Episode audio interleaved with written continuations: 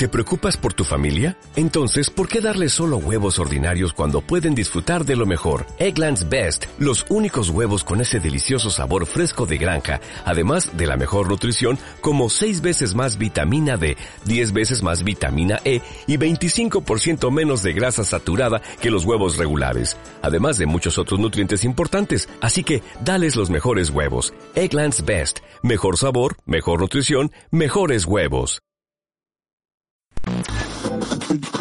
Bienvenidos al lado oculto.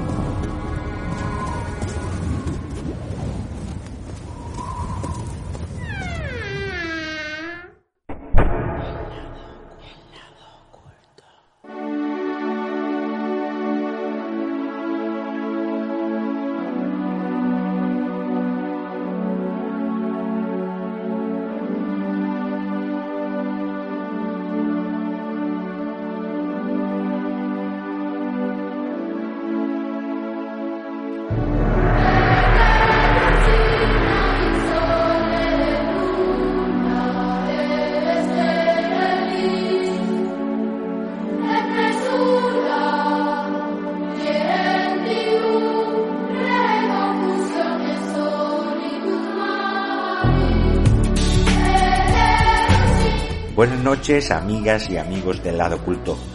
Esta noche voy a hablaros de un tema que me llamó mucho la atención cuando lo leí y realmente quería exponerlo. Quería exponerlo porque realmente este misterio nos ha llevado a la conclusión de saber si realmente existe o no existen las apariciones marianas. Yo concretamente he leído de algunas, ¿no? Como puede ser Fátima, Lourdes, incluso la de México, la de Guadalupe.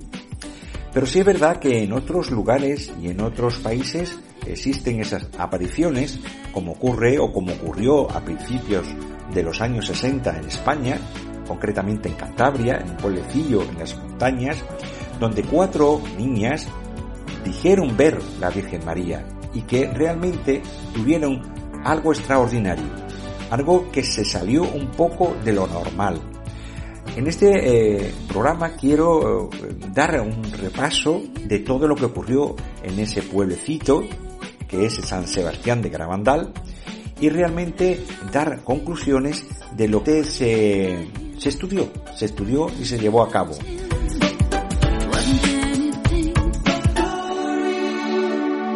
La Iglesia Católica no quiere saber todavía y le da su visto bueno a lo que realmente vieron estas niñas. La verdad que es conmovedor, es misterioso y además no solo eso, sino que es lo que realmente nadie puede explicar lo que sucedió en ese pueblo.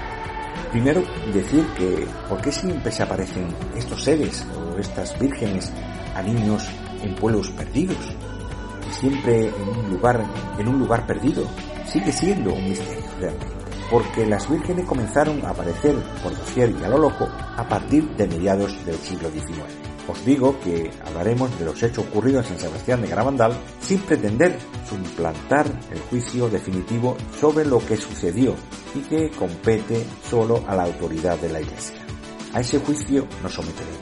Por otra parte, mi compañera Carmen Gutiérrez Bazán nos hablará de los astros, de las predicciones que nos dará para este año 2020. Sin más, comencemos. Informe Misterio. Informe Misterio. Informe Misterio.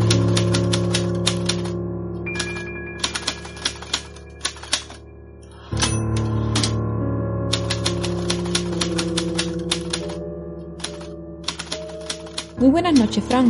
Encantada de estar aquí con vosotros una semana más. ¿Quién no ha mirado hacia el cielo en una noche estrellada? es de las experiencias más bonitas que podemos experimentar y en la que no influye tu color, tu sexo ni tu nivel económico. A todos nos hace sentir y reconocer lo pequeños e insignificantes que somos. No podemos ignorar la influencia que todo nuestro entorno tiene sobre nosotros. Los astros influyen en la vida sobre la Tierra. El Sol es la presencia central, la fuerza de la energía que permite la existencia de seres vivos en nuestro planeta. Pero la Luna también desempeña un papel fundamental. Su presencia da estabilidad a la Tierra, que si no tuviese un satélite tan grande, bailaría como una peonza a punto de caer. Esta noche os voy a hablar de las predicciones astrológicas en este 2021, año que representa una nueva etapa, pero que aún así es el año donde se plantarán las semillas del cambio. Nos presentarán desafíos y lucharemos para que lo nuevo empiece a manifestarse y tendremos muchas veces resistencia a los cambios. Saturno ingresó en Acuario y lo vamos a tener hasta 2023 ¿Cómo impactará esta conjunción en nuestro año? Bien, pues esta energía significa orden, reglas y límites. Saturno en Acuario puede traer reconstrucción de lo que se disolvió con Saturno en Capricornio. Esto puede traer avances científicos, nuevas estructuras sociales, económicas, políticas y progresos y eventos que tengan que ver con lo comunitario. Este evento se da cada 20 años, pero fuimos testigos el 21 de diciembre y tiene una energía que solo se da cada 240 años en las que estas conjunciones cambian de elemento. Estamos siendo testigos del cambio del elemento tierra al elemento aire. El año 2021 se da la cuadratura de Saturno y Urano. Esto indica un periodo de recesión económica y también una lucha entre lo nuevo y lo viejo, entre lo conservador y lo liberal, entre la libertad y la represión, nos enfrentaremos a tensiones y podremos ver muchas revueltas y rebeliones a nivel mundial, como también hemos visto en el 2020. Esta cuadratura se hace en tres fechas más señaladas. El próximo 17 de febrero, el 14 de junio y la tercera el 24 de diciembre. En torno a estas fechas sentiremos más fuerte esta tensión, pero que también sentiremos durante todo el año.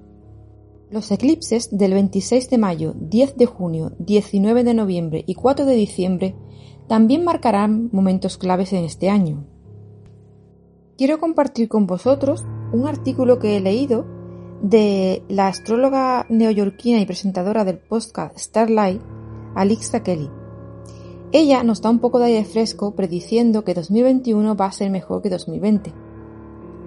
La doctora nos explica que aunque hay mucho tránsito influyente como la conjunción Júpiter, Saturno y Urano, 2021 va a ser un año mucho más normal del que acabamos de vivir. La astróloga observa que la estela astrológica del 2021 es una reacción directa a los cambios cataclísmicos que se han producido en el 2020. El año pasado nos ha puesto patas arriba, y aunque se espera que este también va a ser movidito, lo va a ser de una manera más positiva. Se avecinan avances tecnológicos recomposición de comunidades, y el influjo del signo de Acuario va a estar presente en la mayor parte del año. Signo que recordemos está asociado al cambio brusco, a la formación de nuevas comunidades y a la lucha de las causas que nos importan. Nuestra nueva manera de vivir está siendo ya en digital y va a seguir siéndolo durante años venideros. Júpiter y Saturno en cuadratura con Urano en Tauro, lo que nos empuja a innovaciones creativas en todos los sectores, y a la adaptación que ya estamos viviendo en el trabajo virtual. Se van a volver a ver acontecimientos similares como las protestas por la igualdad de la pasada primavera-verano. Estos dos cuerpos celestes, Júpiter y Saturno, que como ya he dicho se alinean cada 20 años, nos van a empujar a la reflexión. Nos toca hacer la tarea pendiente. Tendremos que pensar mucho y de manera deliberada en cómo vivimos, cómo trabajamos, y cómo nos relacionamos con lo que nos rodea, es decir, con el todo. Por supuesto, vamos a seguir viviendo una guerra política, nuevos tipos de líderes y probablemente un estilo completamente nuevo de liderazgo. En este mes de febrero, el planeta Marte se encuentra en Tauro. Este alineamiento con Júpiter y Saturno será un motor del cambio en todos los ámbitos de la vida, por lo que vamos a seguir con bastantes tensiones. Los gobiernos que tendrían que unirse para marcar la senda de valores compartidos, como por ejemplo el clima, la agricultura, la economía, la salud, no lo van a hacer, lo que retrasa y dificulta aún más todo. La Tierra nos vuelve a gritar que tenemos responsabilidades colectivas que hasta ahora no hemos atendido, y que como habitantes del planeta tenemos que trabajar unidos para crear un futuro mejor.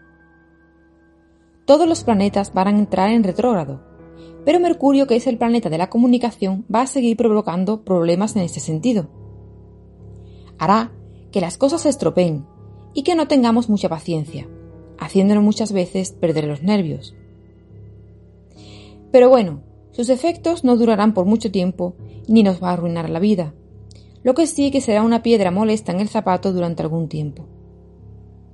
Los consejos que nos da Alice Gary es centrarnos en la reflexión, es revisar y recordar mediante diarios, practicar la meditación y en definitiva nos invita a que miremos hacia adentro. Con Mercurio en retrógrado se ofrece un periodo que podemos aprovechar para la contemplación, en la que nos vamos a ver en la necesidad de reflexionar, de revisar proyectos, trabajos o relaciones del pasado. Invito a que reflexiones sobre tus relaciones, en cómo mejorar tu conexión con los demás, Prepárate para hablar, prepárate para ayudar, ayudar a otras personas con problemas o frustraciones. También tenemos a Venus en retrógrado que va a significar el cierre de etapas, sobre todo en lo referente al amor, la belleza y el dinero. Debemos evitar asumir compromisos importantes mientras que Venus esté así, ya que no vemos las cosas claras del todo y en esta fase tan cargada de energías podemos cometer errores. Este año trae grandes pronósticos para las personas nacidas bajo este signo. Los signos afortunados que tendrán un año cargado de aventuras y se cumplirán sus sueños van a ser Géminis, Aries, Tauro y Acuario, de los que voy a dar una pequeña pincelada. Géminis, siguiendo con mucha determinación, va a encauzar sus energías hacia una nueva dirección y alcanzará así sus metas más deseadas. Deberá prepararse espiritualmente para recibir las abundancias que le depara el universo Aries reflexionará sobre el 2020 y se va a poner manos a la obra para finalizar todo lo que empezó y dejó a medias. Verá también sus recompensas y que se materializarán sus sueños. Eso sí, deberá de trabajar su paciencia, que la ansiedad característica en este signo puede ganar la partida. Tauro, ambicioso desde siempre, podrá lograr ese ascenso o emprender aquel negocio que tuviera en su mente, su tenacidad y terquedad en esta ocasión le van a servir para volcar todos sus esfuerzos en objetivos concretos. Eso sí, deberá de aprender a escuchar y dejar de un lado su arrogancia y dejarse aconsejar por esas personas que quieren lo mejor para ellos. Por último, Acuario se libera de sus cadenas de pensamientos negativos e ingresa en una era donde él mismo será su prioridad. Aprenderá a quererse y a valorarse así alcanzando un equilibrio mental para retomar las riendas de su vida. También controlar pensamientos y emociones serán la clave para su éxito o fracaso este año. En fin, he hecho mención a estos cuatro horóscopos por ser los más destacados del año, pero si alguien quiere saber personalmente respecto al suyo, pueden dejarme un comentario en cualquiera de nuestras vías de contacto, Facebook, YouTube, en iVoox como el lado oculto o en nuestro correo misterio.eladoculto.gmail.com. También en Instagram como eladoculto.radio. Y bien, ya os dejo con el compañero Fran Carretero con el tema principal. Ha sido un placer. Hasta la próxima semana. Un fuerte abrazo de vuestra compañera Carmen Gutiérrez. Para psicología, crónica negra, ufología, misterios del ser humano, relatos, todo ello aquí en el lado oculto.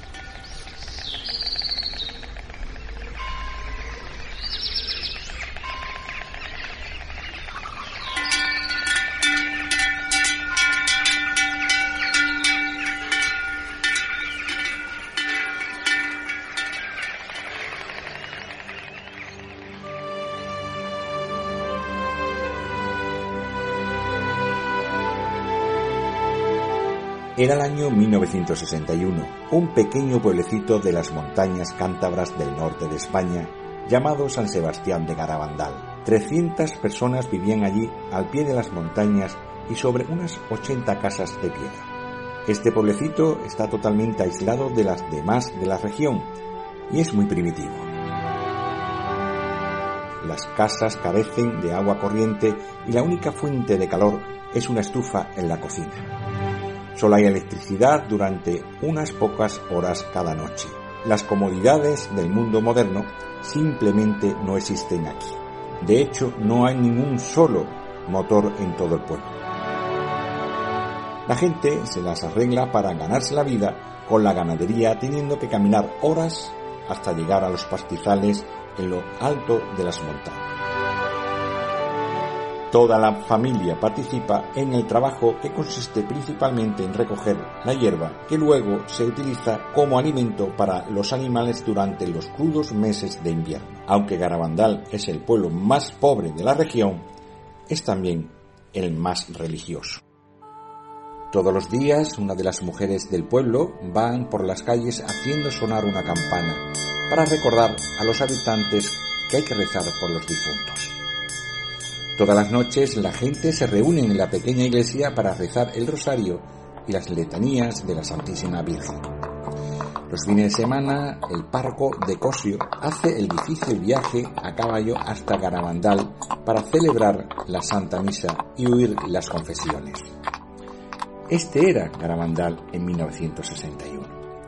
Era solo una sencilla población cántabra que había permanecido sin cambios durante décadas incluso siglos.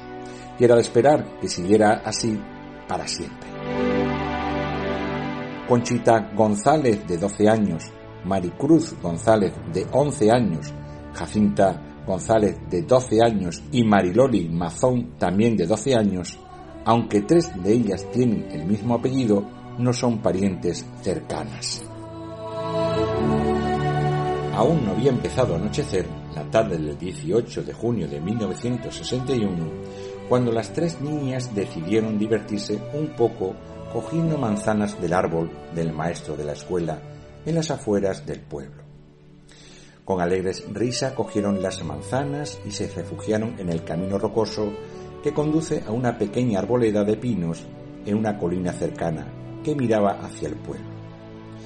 De repente, mientras se deleitaban comiendo las manzanas, oyeron un sonido como de tuel.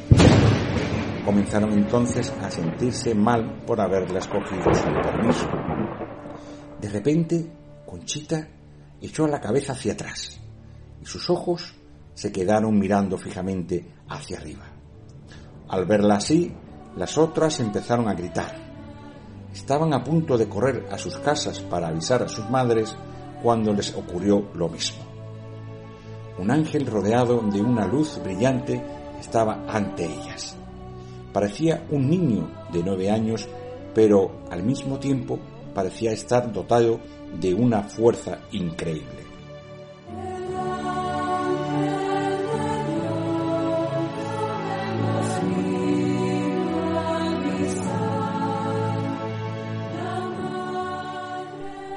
tan rápido como había aparecido, desapareció, volviendo las niñas a su estado normal. Temblando por la experiencia, corrieron a la iglesia del pueblo y un amigo las vio y les preguntó la razón de su palidez. Es porque acabamos de ver a un ángel, contestaron. Al poco tiempo, todo el pueblo hablaba de lo ocurrido, aunque nadie creía que realmente hubieran visto un ángel. Durante los siguientes días, las niñas vieron nuevamente al ángel y él les habló la primera vez el 1 de julio. ¿Sabéis por qué he venido? Es para anunciaros que mañana la Santísima Virgen se os aparecerá, como Nuestra Señora del Monte Carmelo. Para entonces, la noticia de las apariciones se habían extendido a los distritos vecinos y el día 2 de julio una gran multitud esperaba la aparición de la Virgen María. Alrededor de las seis de la tarde, las niñas se encontraron en el lugar acostumbrado de las apariciones, cuando cayeron repentinamente de rodillas sobre las piedras. Dentro de una brillante luz vieron a una hermosa mujer entre dos ángeles, y en uno de ellos reconocieron al mismo que habían visto anteriormente. Más tarde se enteraron de que era nada menos que el arcángel San Miguel. Arriba y a la derecha vieron un gran ojo dentro de un triángulo, que las niñas llamaron el ojo de Dios. Las niñas hablaron con su misión sin el menor temor. Hablaban de sus familias, de los sacerdotes que estaban allí y el trabajo que hacían en casa o en los campos. La señora sonreía. Conchita le dijo que era como hablar con su madre después de que hubiera estado lejos en un viaje y acababa de regresar. Después del éxtasis, la gente naturalmente quiso saber cómo era la señora. En su diario Conchita nos da esta descripción. La Virgen viene con un vestido blanco, manto azul y una corona de estrellas doradas. No se le ven los pies y las manos las tienen estiradas con un escapulario en la derecha. El escapulario de color marrón, el pelo alargado, castaño oscuro, ondulado y la raya en medio. La cara alargada y la nariz también alargada y fina. La boca muy bonita con los labios un poco gruesos. El color de la cara es trigueño, más claro que el del ángel, diferente a la vez y muy bonito. Una voz muy rara, no sé explicarla. No hay ninguna mujer que se le parezca a la Virgen ni en la voz ni en nada.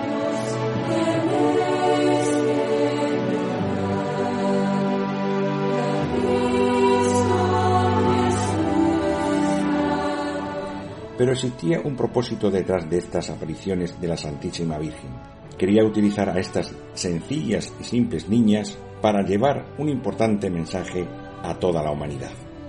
Pero siendo la madre amorosa y tierna, es que lo hizo a su propia manera. En su segunda visita vino con su pequeño en brazo, llenándose ellas de felicidad al ver al sonriente niño Jesús. Durante estas primeras apariciones, se vio a las niñas levantando pequeñas piedras hacia el cielo. Dijeron que luego la Virgen las besaba, pero añadieron que preferían besar objetos religiosos. La gente respondió entonces entregándoles rosarios, medallas, crucifijos y anillos de bodas. Prácticamente habría que continuar durante el transcurso de los siguientes acontecimientos. El 4 de julio María les reveló su mensaje diciéndole que no debería hacerlo público hasta el 18 de octubre. La verdadera naturaleza de las apariciones debería ser establecida primero para que el mensaje pudiera ser creído. Varios médicos hicieron pruebas a las niñas durante los éxtasis. Encontraron que estaban rígidas, frías como piedras e insensibles al dolor también experimentaban un cambio increíble en su peso. Dos hombres apenas podían levantar a una de ellas del suelo, mientras que ellas se levantaban entre sí con toda facilidad para besar a la señora.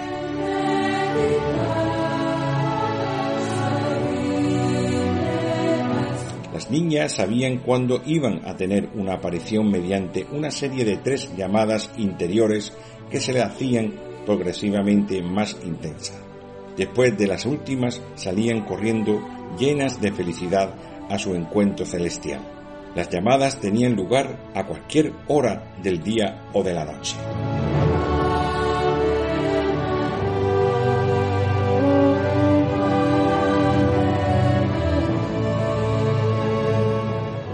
Pero si las niñas se habían ido ya a la cama, entonces la Virgen respetaba su sueño. Conchita debió de permanecer muchas noches en vela esperando la última llamada de la Virgen. A finales de julio, la frecuencia de las apariciones habían aumentado a dos o más en un solo día, con una duración desde 10 minutos hasta varias horas. Las caras de las niñas se transfiguraban. adquiriendo una belleza sobrenatural. Algunos observadores se impresionaron tanto con esto que les resultaba difícil de mirarlas. En agosto comenzó con nuevos fenómenos. Durante las apariciones, cuando estaban de rodillas, se le podía ver caer de repente hacia atrás hasta que sus cabezas tocaban el suelo. A veces caían al unísono en perfecta sincronización, formando bellas esculturas. Merece la pena mencionar que nunca se les subió la ropa inadecuadamente.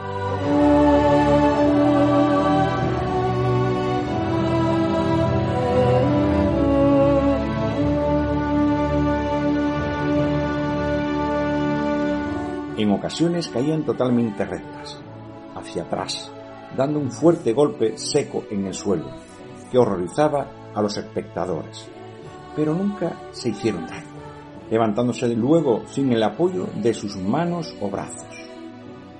Comenzaron entonces los éxtasis ambulatorios, hacia adelante o hacia atrás, y a través del pueblo, durante los cuales mantenían los ojos fijos hacia arriba todo el tiempo. A veces se movían tan rápido que los jóvenes del pueblo, corriendo a toda masa, podían alcanzarlas. Al terminar la carrera, no estaban ni cansadas ni sudorosas, ni su pulso era totalmente normal. Durante estas carreras estáticas solían detenerse instantáneamente desafiando las leyes de la física, mientras que los que trataban de seguirla pasaban junto a ellas incapaces de detenerse tan rápido. Las niñas siempre llevaban crucifijos en las manos y los ofrecían para ser veneradas a aquellos que estaban a su alrededor. Nunca sabían que besaba el crucifijo ya que durante los éxtasis solo veían a su visión o a ellas mismas. Por orden de la Virgen, sostenían el crucifijo para que lo besara aquel que María deseaba. En una ocasión, después del éxtasis, Conchita se enteró de que todos los que había besado el crucifijo eran sacerdotes vestidos de seglares.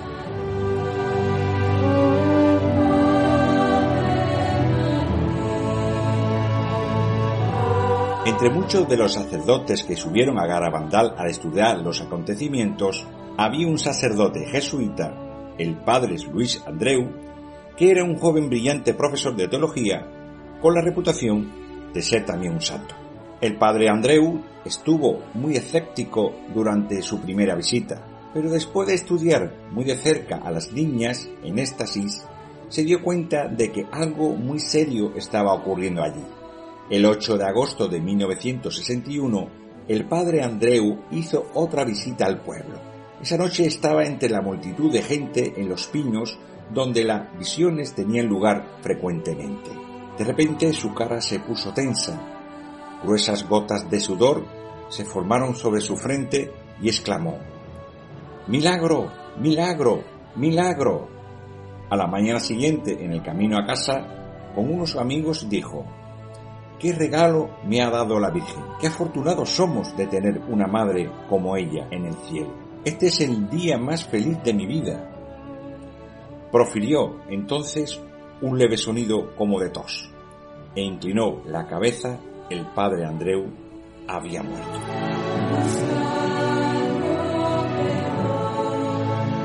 Durante una visión posterior, la Santísima Virgen dijo a las niñas el 8 de agosto, el padre Andreu no solo lo había visto a ella, sino también a una visión de lo que será el gran milagro.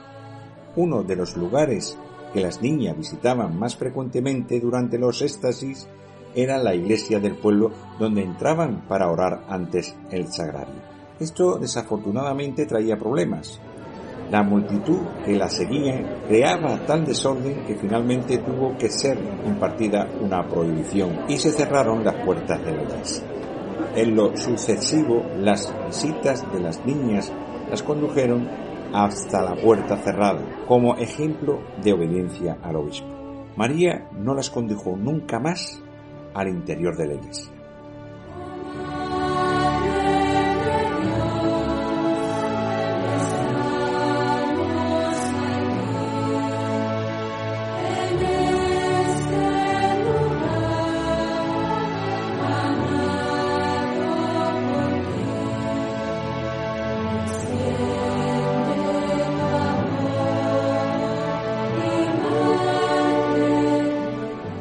A comienzos de octubre de 1961, los éxtasis de las cuatro niñas tenían a todos perplejos.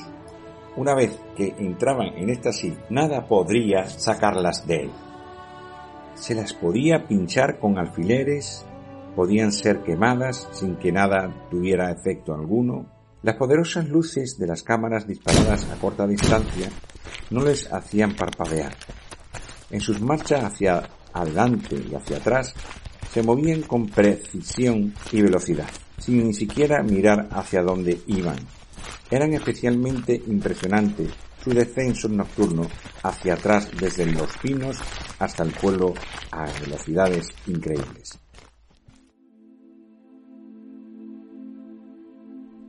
Las niñas devolvían los objetos religiosos a sus dueños sin equivocarse nunca y lo hacía sin mirar a la persona o al objeto. Estos objetos eran generalmente apilados sobre una mesa en casa de una de ellas cuando no estaban allí. En ocasiones los rosarios y las medallas con cadenas se enredaban, pero esto no era problema.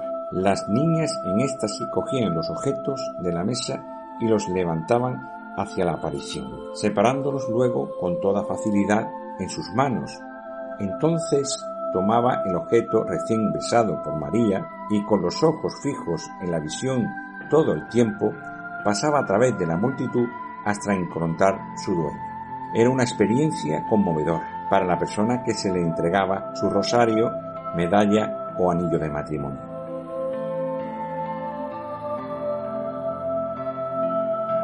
De esta forma misteriosa, muchos lloraban y algunos se desmayaban. Durante los éxtasis las niñas lloraban como nunca lo habían hecho antes. Oigamos una grabación original de dos niñas rezando el Ave María mientras contemplaban a aquella persona a quien está dedicada esta antigua oración. Padre nuestro que estás en los cielos, santificado sea tu nombre Venga a nosotros tu reino, hágase tu voluntad, así en la tierra como en el cielo.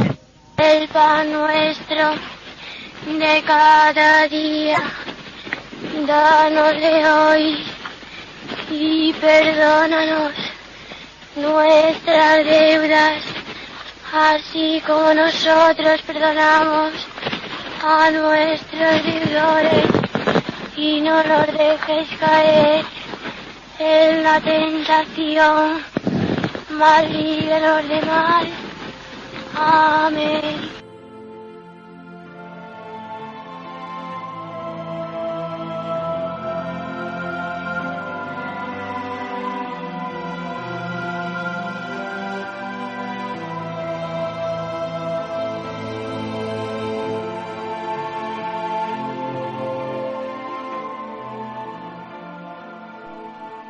Al margen de estas declaraciones, las cuatro niñas, que durante sus éxtasis tenían capacidades extraordinarias, lo primero que me llama la atención es que caían en trance simultáneamente en el lugar donde se encontraban, separadas unas de otras y en ese estado con los ojos abiertos fijos sobre algo invisible por encima de las cabezas. Echaban a correr juntas las cuatro, corrían sin mirar al suelo, sin reparar en los obstáculos que había en el camino, como si alguien guiase su marcha. Luego, ya agrupadas, permanecían de pie o de rodillas, sin dejar de dirigir la vista hacia arriba. Se puede observar en muchas fotografías de la época. Aunque estaban viendo lo mismo, cada una miraba en dirección diferente, como si la imagen de la Virgen se proyectase en el cerebro de cada una por separado. Muchos escépticos han negado la autenticidad de tales trances, por lo general sin haberlos presenciado. Pero siendo objetivos, creo que no hay lugar para la duda. Para la frecuencia que caían en ese estado, a veces dos o más ocasiones durante el mismo día, hubo numerosas oportunidades para que médicos, sacerdotes o simples curiosos la sometieran a diversas pruebas.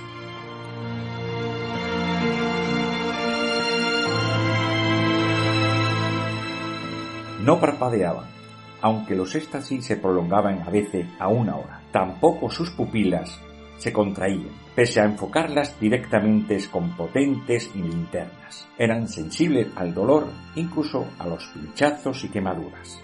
Otra característica igualmente desconcertante era sus marchas estáticas en éxtasis, en las que más que correr, deslizarse a gran velocidad, sin importar lo abrupto del terreno. Con frecuencia en plena noche y por el sendero que une el Cerro de los Pinos con el pueblo.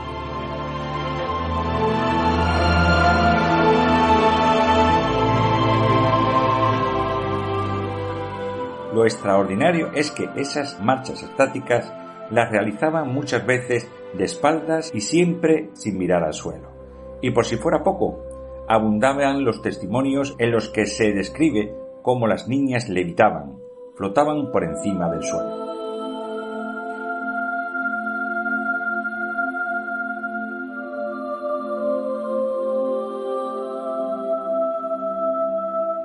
Hoy el ambiente es distinto. No hay razones para dudar de la buena fe donde cada segundo domingo de mes acuden a Garabandal y recorren el Vía Crucis que llega hasta el Cerro de los Vinos, de un lugar donde se produjeron muchas de las apariciones. Ni siquiera podemos estar seguros que los trances de hoy no sean auténticos, pero no hay comparación posible con el fervor y la tensión expectante de entonces, frente al cúmulo de hechos sorprendentes de que, que las niñas protagonizaron y de las personas que las rodeaban. No solo fueron testigos, sino también partícipes, porque cada uno de esos trances unían las capacidades ya escritas de una insólita vivencia, dando mensaje a la Virgen a muchos de los presentes forasteros que ella no conocía. Mensajes exactos, concretos, sobre sus problemas, dudas o deseos que supuestamente solo ellos conocían mensajes que ocasionaban más de una conversión, que convencieron a muchos escépticos y que cambiaron la vida de algunos.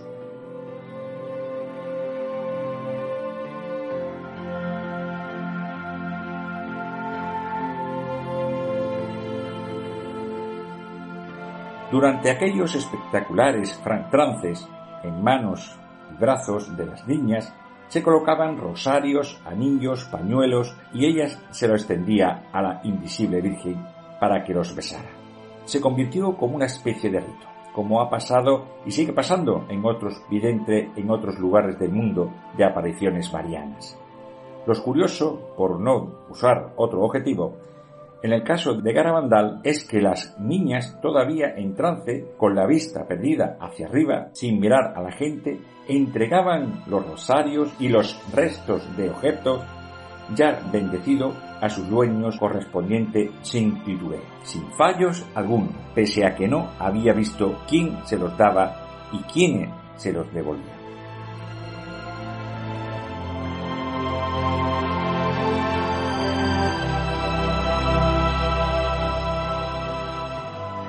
Hasta aquí podemos afirmar que no se trataba de una simulación, que los trances eran auténticos y que en ese estado alterado de conciencia las niñas presentaban capacidades fuera de lo normal. También puede deducirse a la luz de los testimonios que fuese una entidad independiente a ellas, o fabricadas por su propia imaginación, y que dialogaban con alguien. Ese alguien era para los videntes y los devotos de Garabandal la Virgen María, acompañada por ángeles, especialmente San Miguel Arcángel. Puede suscitar más recelo y no en ese caso concreto, sino en Fátima, Lourdes y en cualquier otra apariciones mariana, expresando con toda crudeza ese papel preeminente de la Virgen Panteón religioso católico, que es una invención piadosa.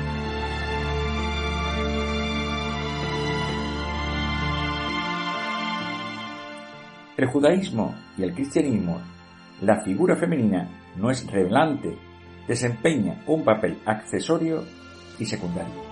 Es el catolicismo que, de forma progresiva y por presión popular, ensalzando la figura de María hasta dotarla de un culto propio, equiparable en todos los sentidos al que tenía las diosas madre en las religiones más antiguas, las intermediarias entre los hombres y el Dios creador.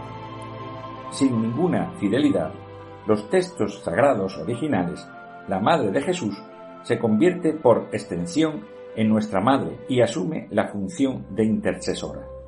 No es alguien real en cuanto a su atributo se refiere, y un arquetipo que cambia de nombre en una religión a otra y que tiene como su más claro precedente la diosa Isi del antiguo Egipto, madre de otro dios encarnado, Horus, una diosa que gozó de enorme evolución popular y que tuvo templos en Hispania, en la Galia y en Germania. Luego los griegos la incorporaron a su panteón como la diosa Demeter, pero es seguro que antes de Isi hubo otras, porque en su relación con el Dios Supremo, los hombres han necesitado siempre una interlocutora más cercana, más amorosa y más entrañable.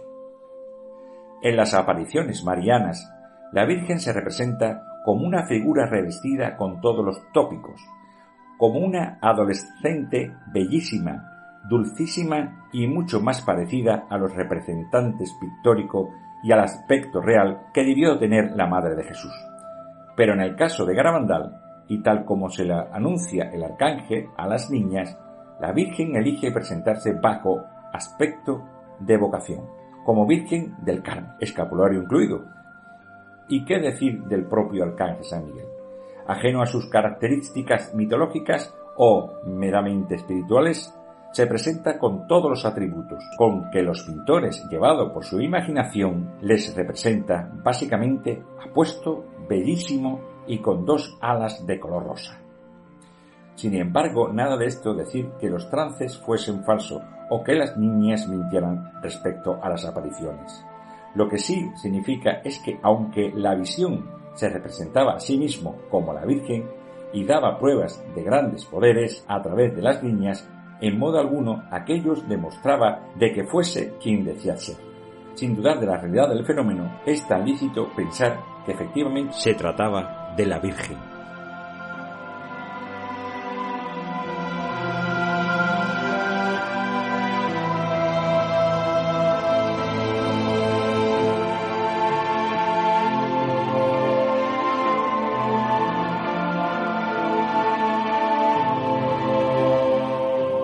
Final se produce una cuestión de fe. ¿Qué sentido tenía que la Virgen se apareciera en Garabandal? El motivo no tardó mucho en conocerse el 18 de octubre de 1961, la aparición de un mensaje que las niñas lo divulgasen. El mensaje decía así.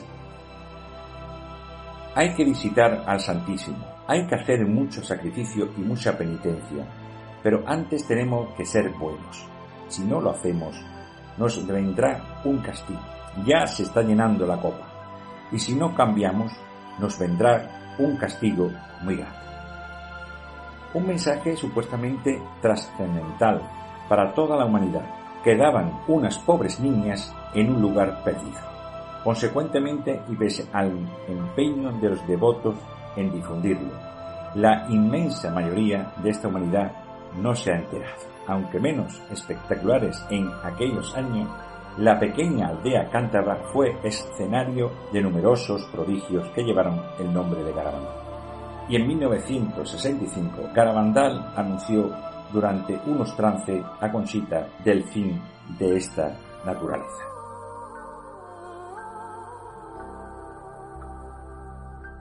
¿Quién sabe? Es posible que quien cree finalmente en las apariciones de Garabandal estén en lo cierto y sean los escépticos los que se equivocan. El tiempo lo dirá. No tratamos de decir lo que es o lo que no es, pero sí que ustedes tengan más elementos de juicio para que al final saquen sus propias conclusiones.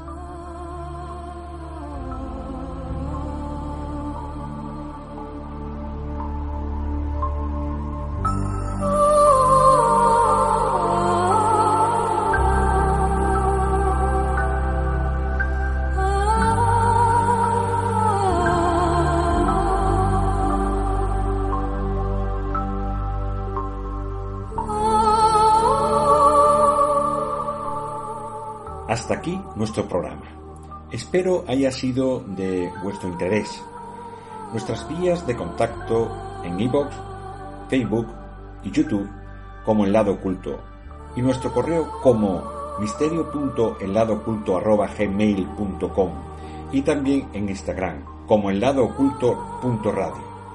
Muchas gracias a todos y hasta pronto.